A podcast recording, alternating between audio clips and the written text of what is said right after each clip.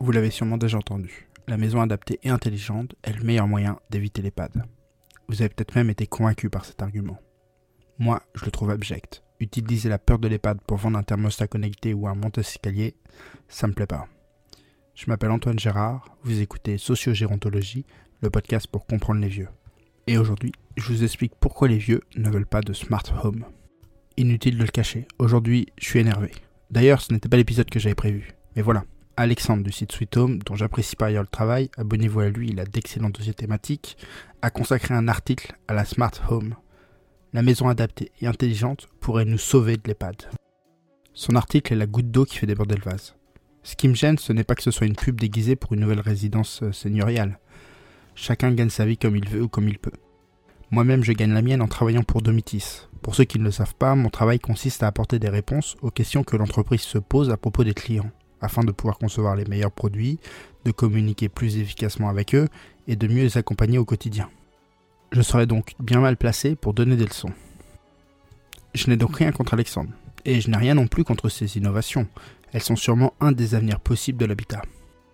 Ce qui me gêne, ce sont ces méthodes un peu agressives que ces entreprises emploient. Mais je ne vais pas parler plus longtemps de ces méthodes. Je vais vous expliquer pourquoi les vieux ne veulent pas de smart home. Non seulement ça me semble nécessaire de le faire parce que visiblement ces acteurs n'ont pas tout compris, mais surtout c'est l'occasion pour tous les autres auditeurs de continuer à réfléchir sur ce que veulent les vieux. Pourquoi les vieux ne veulent pas de smart home? Ma réponse est simple et rapide. Car si la maison devient smart, elle en perd son caractère de home.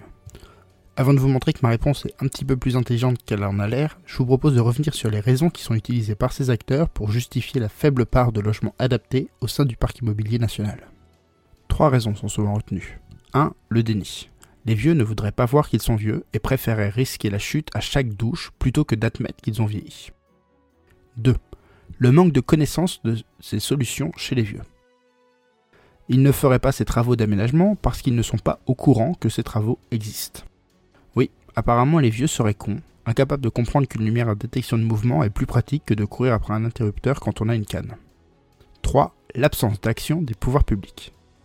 C'est sûr que si on attend que l'État règle tous nos problèmes, on n'est pas sorti de l'auberge. Je trouve dramatique cette dépendance croissante à l'État, que ce soit tant en tant que citoyen qu'en tant qu'entrepreneur. Il s'agit du bien-être de l'un et de la réussite économique de l'autre. Comment pouvons-nous laisser ces dimensions dans les mains d'un État? On touche là une dimension davantage politique, donc je n'irai pas plus loin. Mais merde, prenez vos responsabilités.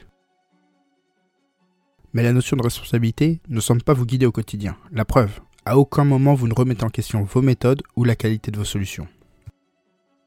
Bien sûr, sur le papier, vos solutions sont très efficaces. Elles agissent de manière presque mécanique. La chute est la première cause d'entrée en EHPAD. Un monte-escalier réduit les chutes. Le monte-escalier évite l'entrée en EHPAD. C'est logique. Et c'est la même logique pour chaque solution apportée. Aujourd'hui, les solutions à domicile nous permettent de résoudre chacun des problèmes du domicile, que ce soit en termes de santé, d'hygiène, de nutrition, de sécurité, de mobilité, de lien social, etc. Aujourd'hui, chaque problème a sa solution. Et trop souvent, le care management, c'est un peu faire l'enfant dans un magazine de jouets. Page après page, on entoure les jouets que l'on va demander au Père Noël. Sauf que, sauf que la question du maintien à domicile n'est pas une somme de problèmes à régler. J'en ai déjà parlé hier, j'ai consacré un épisode entier à cette question. Mais elle est tellement importante que je veux bien y consacrer un second. Retenons donc que la personne qui se pose la question rester chez soi en adaptant son logement, ou bien partir pour un nouveau plus adapté, se pose en réalité la question comment préserver mon identité face aux changements qui adviennent?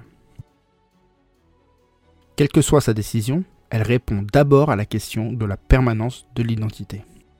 Maintenant, utilisons ce paradigme pour analyser la réception des produits et solutions smart pour la maison. Premièrement, notons bien sûr que ce sont les problèmes liés au domicile qui ont amené à poser cette question sur la table. Mais qu'une fois que cette question posée sur la table, ce n'est pas en répondant à ces problèmes que la personne répondra à cette question. Même si elle commence à faire des adaptations de son logement, tant qu'elle est dans une situation d'insécurité ontologique, c'est-à-dire qu'elle n'a pas confiance dans la permanence de son identité, la personne reste dans cette phase d'indécision. C'est donc d'abord sur cette phase d'indécision qu'il faut agir, et pour cela, il faut réussir à déconnecter l'identité de la personne, qui elle est, de son espace de vie, là où elle habite. Dans un second temps, bien sûr, il faudra la reconnecter.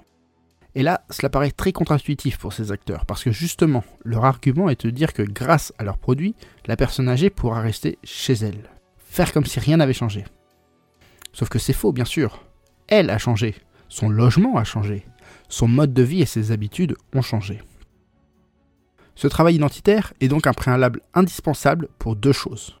La première, c'est que tant qu'identité et domicile sont indissociables, adapter le domicile, c'est adapter son identité, et bien sûr, là, ça bloque côté personnes âgées. C'est ce que vous vous appelez le déni des vieux. Ce déni, c'est pas tant qu'ils ne veulent pas voir la réalité, c'est qu'ils ne peuvent pas accepter que leur identité soit ainsi transformée par votre solution.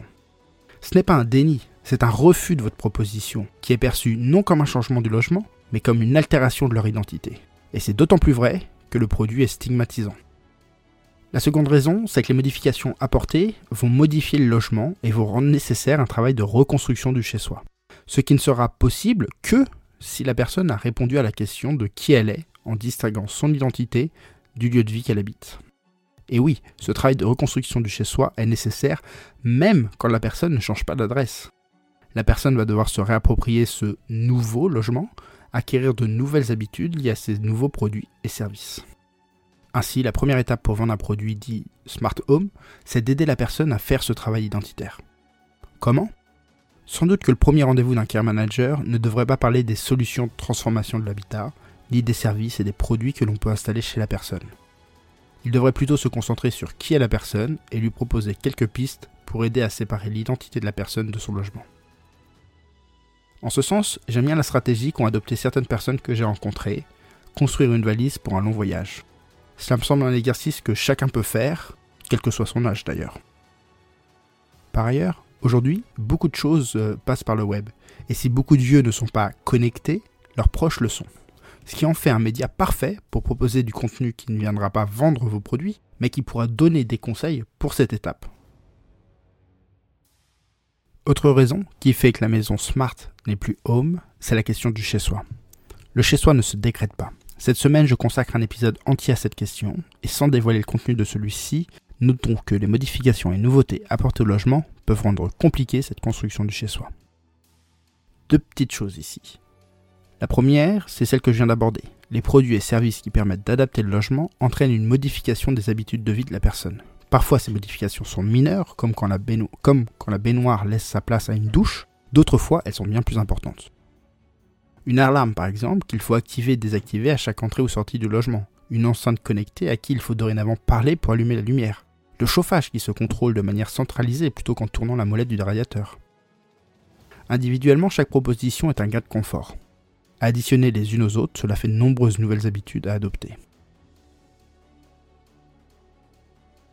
Deuxième élément important à prendre en compte, le sentiment de perte de maîtrise de son logement.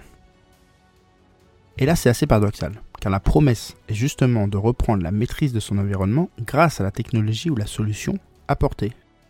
Le monte-escalier pour accéder à votre étage, l'alarme pour vous rassurer, le chemin lumineux pour vous guider la nuit, etc. Sauf que cela signifie aussi déléguer ces aspects à la technologie. Ce n'est pas un problème en soi, on délègue déjà énormément à la technologie. Mais pour se sentir chez soi, il faut avoir le sentiment de maîtriser son environnement et donc de maîtriser ces éléments qu'ils composent, ces nouvelles technologies, ces nouvelles solutions qu'on vient d'implanter. Il s'agit ici d'agir principalement sur deux leviers. Le premier étant le coût d'apprentissage, il faut qu'il soit bien inférieur aux bénéfices attendus par la solution. Le second élément, c'est le bouton Stop, être capable d'arrêter à tout moment cette technologie pour revenir à un usage précédent, notamment lorsque on n'a pas bien compris comment cela fonctionnait, ou lorsque l'appareil ne fonctionne pas comme on le voulait et qu'on préfère conserver la maîtrise qu'on avait avec la précédente solution. Dans tous les cas, la démarche est toujours la même, maîtriser son environnement, maîtriser ce qu'il compose pour ne pas se sentir étranger chez soi. Il y a bien sûr d'autres raisons que j'aurais pu soulever, comme par exemple la difficulté pour un vieux de choisir l'acteur de confiance à qui se fier, ou la question du financement. Aujourd'hui encore, mon objectif n'est pas d'être exhaustif, mais de vous proposer une hypothèse pour réussir à voir le monde comme les personnes âgées le voient. Et maintenant que j'ai retrouvé mon calme, je peux vous dire à demain pour l'épisode normalement prévu aujourd'hui. Un épisode sur le grand saut, pourquoi quitter son domicile?